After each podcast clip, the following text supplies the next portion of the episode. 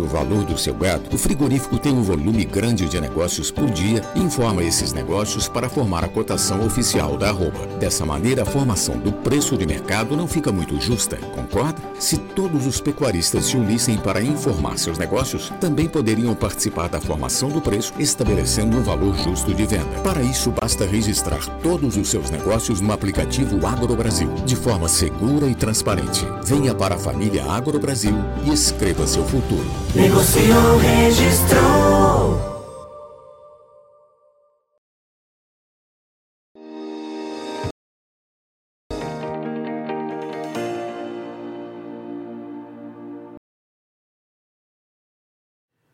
Olá, muito bom dia a você. É conectado no Notícias Agrícolas. Tem informações do mercado do boi, mercado que vem buscando uma recuperação aí depois da pressão nas últimas semanas.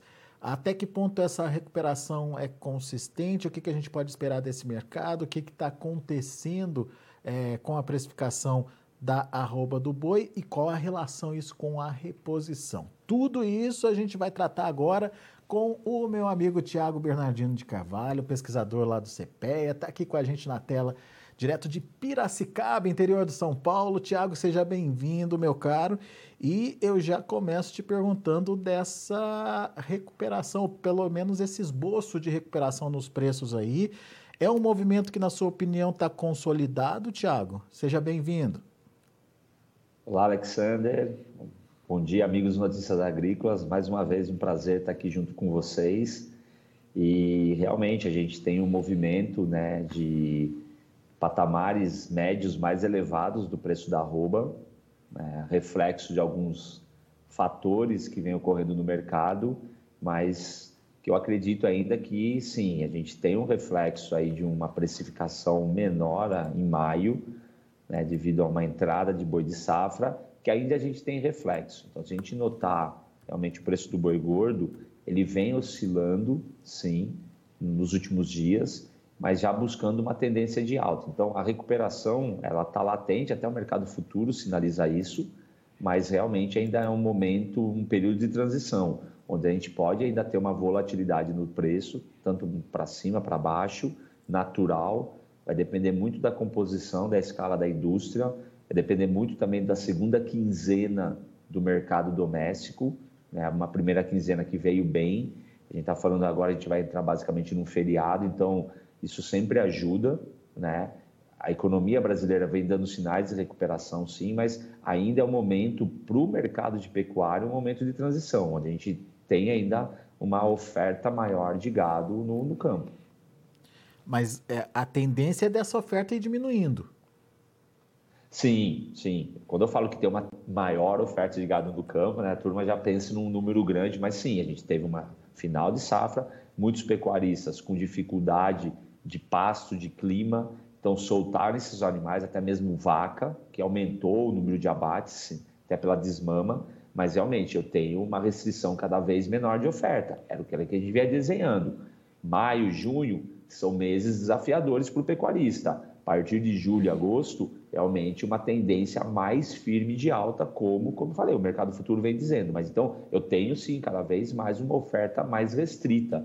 Mas nesse, nessa transição, a gente observou um volume de gado maior, até escalas de frigorífico, até mesmo um pouco mais elevadas, mas que vem se deixando para trás. É, quais são os sinais é, que mostram essa é, possível recuperação aí das, da, das cotações, Thiago, na sua opinião? Uma, realmente, é o que a gente comentou, uma oferta. A gente sabe que, por mais que o preço ele recupere, ainda a gente tenha muito aquela pressão em cima do, da ração do boi, né, do milho. Ah, o custo da dieta está alto, eu realmente não vou fechar gado, vou esperar o preço do boi melhorar um pouco mais, ou a tomar a decisão começa a ocorrer agora, quando a gente sinaliza né, preço futuro chegando a quase 340 né, no final do ano. Então, isso pode motivar, mas a decisão agora ela vai trazer resultados daqui a alguns meses né, de engorda. Então, por isso que a oferta restrita ele dá esse sinal. Esse primeiro giro de confinamento aí de julho, agosto, Algumas regiões eu sei que já tem o primeiro giro que já saiu, né? É o, vamos dizer, pegar o tradicional. A gente tem dois grandes giros, né? no país, mas esse primeiro giro aí de junho, julho, agosto, setembro, realmente a gente tem um volume menor. A gente tende a ter um crescimento do confinamento esse ano, algo em torno de 1,5%, mas nesse primeiro giro, um volume menor de animais prontos para abate. Então, esse é um sinal. Outro sinal, está é, tá todo mundo cantando em verso e prosa, mas o mercado doméstico está muito, o mercado, perdão, o mercado externo vai muito bem, obrigado. Né? A gente está batendo o recorde. Os primeiros cinco meses do ano a gente nunca exportou tanta carne como esse ano. Maio reduziu em relação a abril, mas é o segundo melhor maio da história, atrás apenas de 2020. Então, o mercado externo ele vem com um apetite muito voraz. Ainda mais com o câmbio ultrapassando um pouco dos cinco reais, ele deixa o ambiente mais confortável. Então, o mercado externo mantendo não preocupa tanto para esse ano. O realmente tem dois fatores interessantíssimos: uma oferta restrita ainda e a questão da, da China podemos dizer agora, um ponto de inflexão aí de análise, realmente o mercado doméstico, que ele melhora no segundo semestre, ele sempre melhora, né?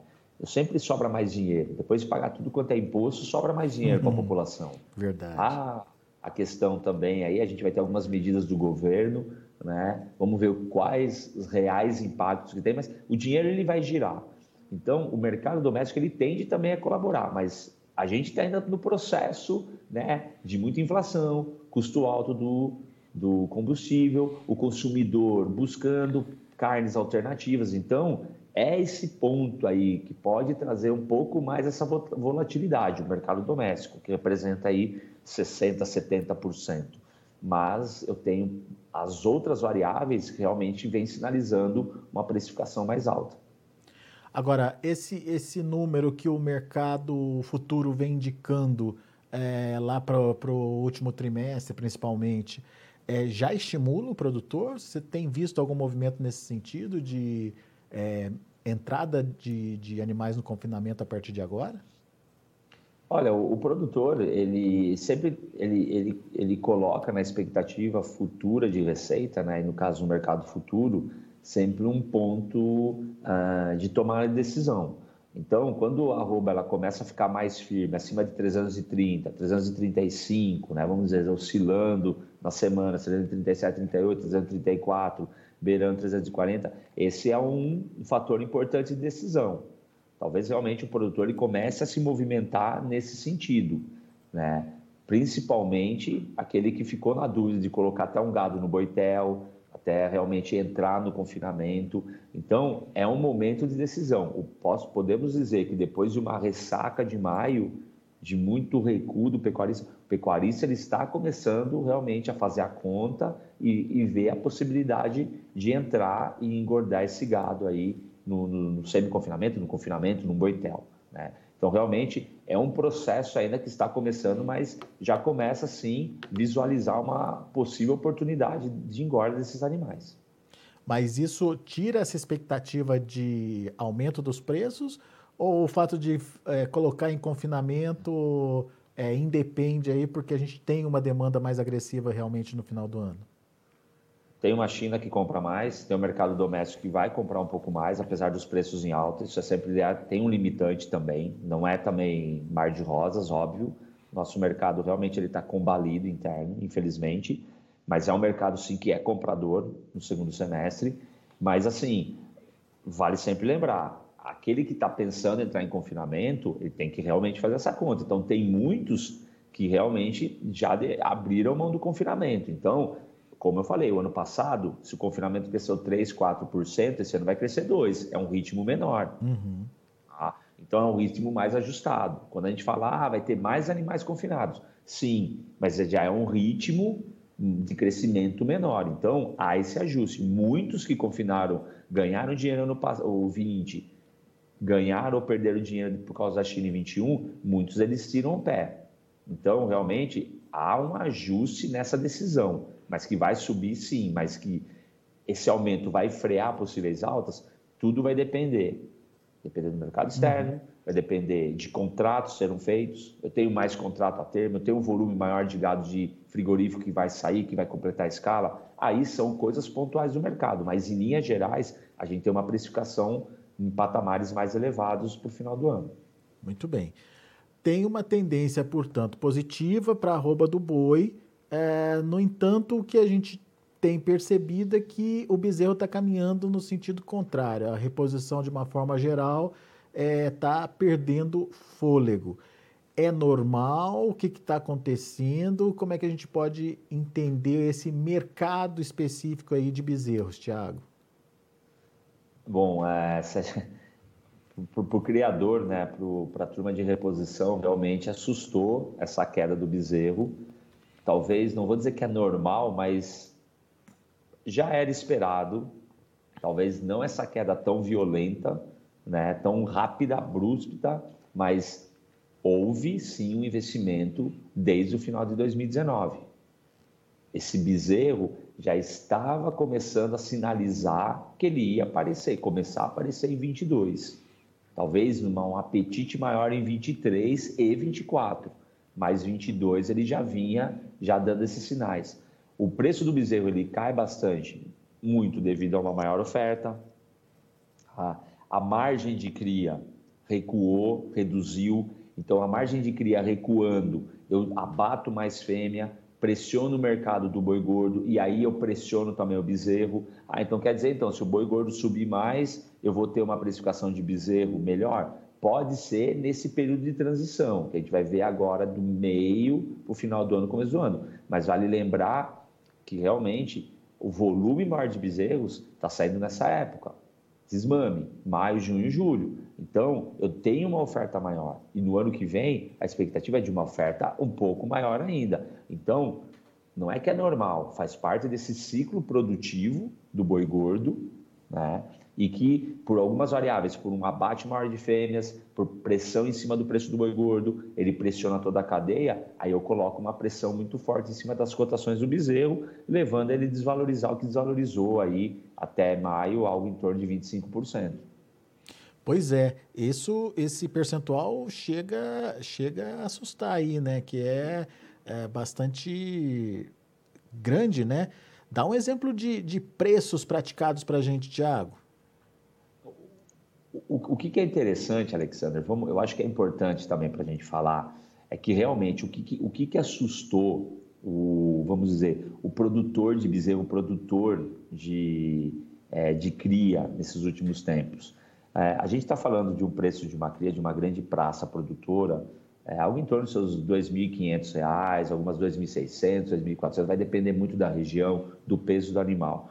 Mas é que a queda foi num curto espaço de tempo. Hum. Enquanto alguns anos demorava dois anos do pico de preço para cair 30%, 35%, em coisa de um ano e dois meses, um ano e dois meses, caiu algo em torno de 25%. Foi rápido. Então, né? o pico foi rápido. Mas por quê? Porque eu tive muito investimento.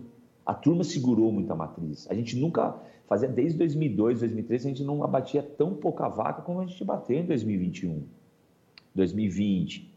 Então, houve muito investimento em genética, houve muito investimento em melhoramento de nutrição, de sanidade. Então, esse animal ele foi produzido no, em volume maior, taxa de prenhez melhorando, taxa de desmame melhorando, volume maior de animais e animais mais pesados. Então, isso colocou uma carga maior nesse repique de preço. Então, é, hoje é uma cotação de 2.500 mais ou menos, né? Mas que já chegou a 3.300, 3.400. Então, isso assustou o pecuarista criador, mas evidentemente que faz toda essa parte do ciclo da pecuária de corte. Esses preços é, inviabilizam, de alguma forma preocupam, é, ou, ou, o impacto é mais na rentabilidade, mas a rentabilidade ainda é positiva, Tiago? Não, com certeza a, a, margem ela fica apertada. A margem para todo mundo, assim como foi para o boi gordo no ano passado, assim como foi para o boi gordo esse período, realmente para o criador é, a margem ela aperta. Né? A lucratividade ela ainda é positiva, mas aperta. Ele, eu preciso realmente utilizar fatores de produção, porque vale lembrar, melhor o fator de produção, aumentar a produtividade. Tu, todos os bezerros que eu comecei a produzir em 2019, 20, até mesmo primeiro semestre de 21, estava hum. com custos ainda em elevação. Uhum. Evidentemente que o custo disparou em 21 e disparou agora em 2022. Agora que o pecuarista de cria ele está sentindo essa diminuição de margem. E ainda com preço menor, realmente estrangulou. Agora, o produtor ele continua, ele precisa continuar nesse processo de investimento para não ter uma precificação menor. Porque se eu começar a depreciar a minha atividade, eu vou ser penalizado no médio e longo prazo com uma produção de baixo nível, com baixa produtividade, aí sim com margem negativa. Agora, o fato do, do, do boi gordo ter essa tendência de valorização, isso pode é, ajudar nessa demanda maior por bezerros? Ou é uma oferta meio fora de curva aí que, mesmo com uma demanda mais agressiva, é, isso pode não acontecer, uma valorização pode não acontecer? O, o mercado do boi ele pode ajudar, realmente um influenciando o outro, como quando o preço da reposição sobe, o preço do boi sobe, quando o preço da reposição, quando o preço do boi gordo cai, o preço do, da, da reposição cai. O preço do boi gordo subindo no curto prazo pode ajudar, sim, numa precificação melhor do bezerro nesse período, como eu falei para vocês. Mas para você, mas vale lembrar que a gente tem e está desenhando mais oferta de animais. Então, é um período de transição aí do sistema de cria, que vai levar dois anos, dois uhum. anos, três anos. Faz parte do processo, podendo ter oscilações, mas com uma tendência de queda, podendo oscilar para cima quando o preço do boi gordo puxar. Então, pontualmente, o preço do boi gordo valorizando agora até o começo do ano que vem, ele pode sim favorecer os preços do bezerro, mas é um, é um favorecer no curto prazo, não no médio e longo prazo. Uhum. E talvez também não na mesma proporção, né? É, de, de, crescimento, né? Exatamente. Por ter um volume maior de produção de bezerros e bezerros mais pesados. Muito bem. Bom, de qualquer forma, a relação de troca está melhorando, então, Tiago, ou tende a melhorar? a relação de troca para o terminador está tendendo a melhorar. O preço do boi gordo no patamar mais estável com tendência de alta e o preço do bezerro estagnando nos 2,400, 2,500, mas com uma tendência de baixa. Então a relação de troca hoje está favorável sim para o terminador. E, e, nesse, e nesse momento é, é hora de investir? É, qual que é a sua é, dica aí para o produtor? Dá para esperar mais um pouco? Enfim, como é que esse mercado funciona no dia a dia, Tiago? Olha, é, tudo evidentemente vai depender da estrutura que o produtor tem, estrutura de pasto, estrutura de alimentação, estrutura produtiva. Vale a pena eu comprar um bezerro? Sim, vale a pena eu comprar um bezerro pela razão de troca, mas quando esse bezerro vai sair? Esse bezerro já vai sair ano que vem, esse bezerro vai sair em 2024, 2025 vale a pena segurar a vaca, novilha, para começar a produzir bezerro em 2025. Eu tenho que montar, montar um planejamento de curto, médio e longo prazo e saber a infraestrutura que eu tenho. O investimento ele sempre vale a pena. Evidentemente que o, o, o efeito manada ele traz uma pressão muito grande. Uhum. Se todo mundo abater fêmea, que vai aumentar o abate de fêmea, a gente sabe que vai faltar bezerro em 2025, por exemplo. Uhum. Agora, se todo mundo começar a vender bezerro, todo mundo comprar bezerro para engordar, investindo em paz, vai sobrar boi gordo ano que vem, vai sobrar boi gordo em 2024. Então vai depender muito da situação de cada pecuarista, mas o investimento sempre é, é, é interessante, sabendo realmente o, quando que esse animal vai sair, que momento ele vai sair, que condição de peso, de premiação, assim por diante. Mas realmente é um momento sempre de cautela e de se fazer conta, sempre. É. Eu preciso fazer conta. Meu bezerro vai sair quando? Ah, meu bezerro vai sair o ano que vem. Eu tenho um boi gordo futuro sendo aí negociado no mercado futuro lá para outubro, que seja do ano que vem, num patamar aí algo em torno dos seus 333, por exemplo, ou 329 em maio. Pô, consigo produzir um bezerro, engordar um bezerro até o ano que vem, consigo engordar um boi magro até o ano que vem, consigo engordar que, que, que ponto de é maio, dezembro, novembro, outubro. Então, tudo isso vai fazer com que eu trave minha margem. Então, tem que fazer conta e aproveitar os recursos que tem no mercado. É. E conhecer, como você bem pontuou no começo, a estrutura que ele tem, né? Para poder manter esse animal depois é, de, de tomada a decisão, né? Perfeito, porque se você não tem estrutura e sair comprando bezerro porque está barato, aí o que, que você vai dar de alimento para ele? Qual que é o seu manejo? Eu tenho espaço na minha fazenda? Não. Eu vou ter que tirar vaca queimar vaca ou tirar boi gordo. Então, é toda uma engrenagem que precisa ser muito bem estruturada para essa tomada de decisão. Legal. Muito bom, tá aí, análise do Tiago Bernardino de Carvalho, é, mais uma vez muita informação importante é, para ajudar você aí no seu momento de decisão, trazendo tendências, trazendo é, a realidade do mercado aí para é, te ajudar nessa tomada de decisão. Tiago, mais uma vez eu te agradeço pela participação conosco aqui no Notícias Agrícolas e a gente conta com você para outras análises, para mais detalhes aí desse mercado que é, enfim, ele é complexo, mas da mesma forma é apaixonante aí. E quem está na pecuária sabe disso. Obrigado, viu? Não, obrigado vocês, Alexander, Notícias Agrícolas, sempre pelo espaço. Eu acho que é importante aí em momentos como foi alguns meses atrás, não tão bons, mas momentos agora que começa a ter uma, uma melhora, seja para o boi gordo, uma piora para o bezerro, podemos dizer, mas trazer essa informação, trazer essa informação, discutir e mostrar que realmente a gente pode ter alternativas, mas pensar com carinho a atividade aí a melhor tomada de decisão. Obrigado mais uma vez pelo espaço. Uma boa semana para todos. Grande, Tiago. Abraço, meu amigo. Até a próxima. Tá aí, Tiago Bernardino de Carvalho, pesquisador do CPEC, com a gente no Notícias Agrícolas, trazendo as informações do mercado. Vamos ver os preços, vamos ver como estão as negociações para junho, R$ 325,50 lá na B3, Mercado Futuro, alta de 0,46%. Julho, R$ 334,90, alta de 0,57%. Agosto, R$ 336,50, alta de 0,36%. E o novembro, já nos 340, olha aí, alta de 0,01%, praticamente é, não se mexeu muito em novembro, mas enfim, é um, um movimentinho positivo aí. E olha a diferença para o indicador, R$ 319,75. A gente vê que o indicador vai se aproximando, portanto, aí do contrato junho. É, temos praticamente R$ reais de diferença entre um e outro. Indicador ontem subiu 2,8%, uma alta até expressiva para um dia só. Muito bom. A gente está aqui então trazendo as informações do mercado do boi para você. Quero agradecer a sua participação, a sua audiência e lembrar que o Notícias Agrícolas está há 25 anos ao lado do produtor rural. Participe das nossas mídias sociais no Facebook Notícias Agrícolas, no Instagram, arroba Notícias Agrícolas e em nosso Twitter, arroba Notiagre. E para assistir todos os nossos vídeos, se inscreva no YouTube e na Twitch Notícias Agrícolas Oficial.